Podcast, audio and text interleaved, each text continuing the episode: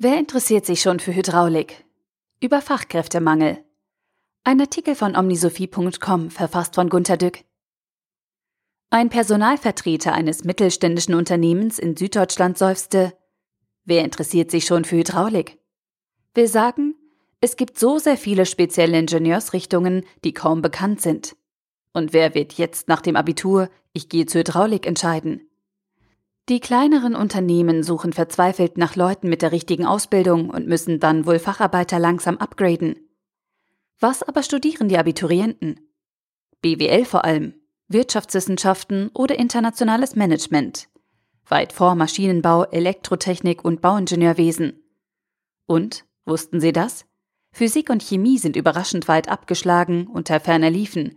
Auf Platz 7 steht Germanistik, auf Platz 12 Mathematik, das sind die ersten Studienfächer, die in der Schule als Fach vorkommen. Die Schule kümmert ja so etwas wie Wirtschaft, Ingenieurswesen, Jura, Medizin oder Psychologie nicht. Mir fällt beim Schreiben die Frage ein, ob das Gymnasium wirklich so gut aufgestellt ist, wie es immer vorgibt. Der Lehrstoff ist doch damals darauf ausgerichtet worden, dass man Philologie oder Physik studiert. Aber das tut doch kaum noch jemand. Nach dem Abitur steht dann der Schüler ratlos vor den Fächern. Welche soll er studieren? Er hat keine Ahnung, weil die wichtigen Fächer eben nicht in der Schule vorkommen. Was macht der ängstliche Mensch, dessen Eltern auch wenig Wissen oder Rat beitragen können? Er studiert etwas Bewährtes, zum Beispiel BWL. Am Ende des Studiums, das kaum auf die Wirklichkeit vorbereitet, da unterscheidet sich die Uni nicht wirklich von der Schule, steht wieder ein ängstlicher Bachelor vor einer Entscheidung, der mancher von ihnen noch kurz bis zum Master ausweichen kann. Wo bewirbt er sich? Natürlich bei einem Großkonzern. Die Ingenieure versuchen es erstmal mit Freude am Arbeiten bei BMW, weil München ja auch gut klingt und Freude nach dem Arbeiten verheißt. Die Informatiker gehen zu SAP, IBM, Microsoft, Google oder HP. Fazit: Man bevorzugt das Stereotype. Germans eat Sauerkraut ist so ein Stereotyp.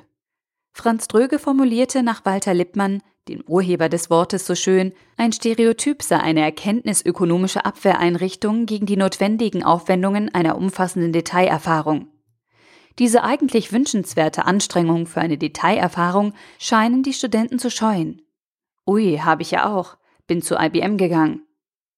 Mit ein bisschen Mühe findet man doch all die vielen Hidden Champions der deutschen Wirtschaft und kann dort wundervoll arbeiten, Dort werden auch nie gleich Tausende vor die Tür gesetzt, wie jetzt bei Banken und Computerfirmen.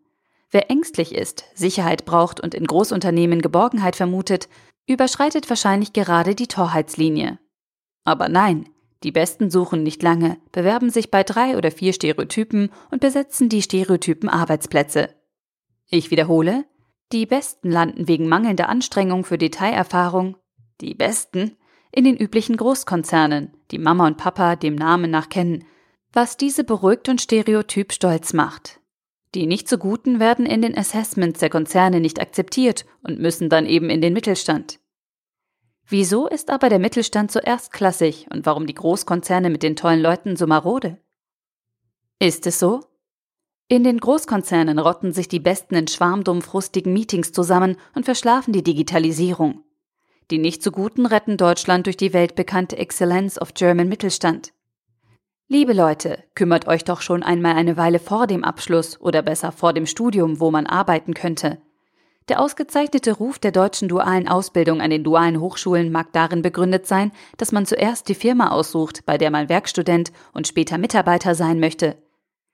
Die mittelständischen Unternehmen jammern. Sie können oder wollen nicht so hohe Gehälter zahlen und sind eben nicht in München, wo man zwar ein hohes Gehalt bekommt, aber im Wesentlichen für die Miete arbeitet. Was den mittelständischen Firmen fehlt, ist schlicht die Aufmerksamkeit.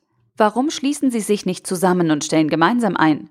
Wie wäre es mit Portalen, die erst die Fähigkeiten anschauen und die für gut befundenen dann auf die Firmen verteilen? Könnte der Mittelstand nicht wenigstens ansatzweise beim Hiring zusammenarbeiten? Der Artikel wurde gesprochen von Priya, Vorleserin bei Narando.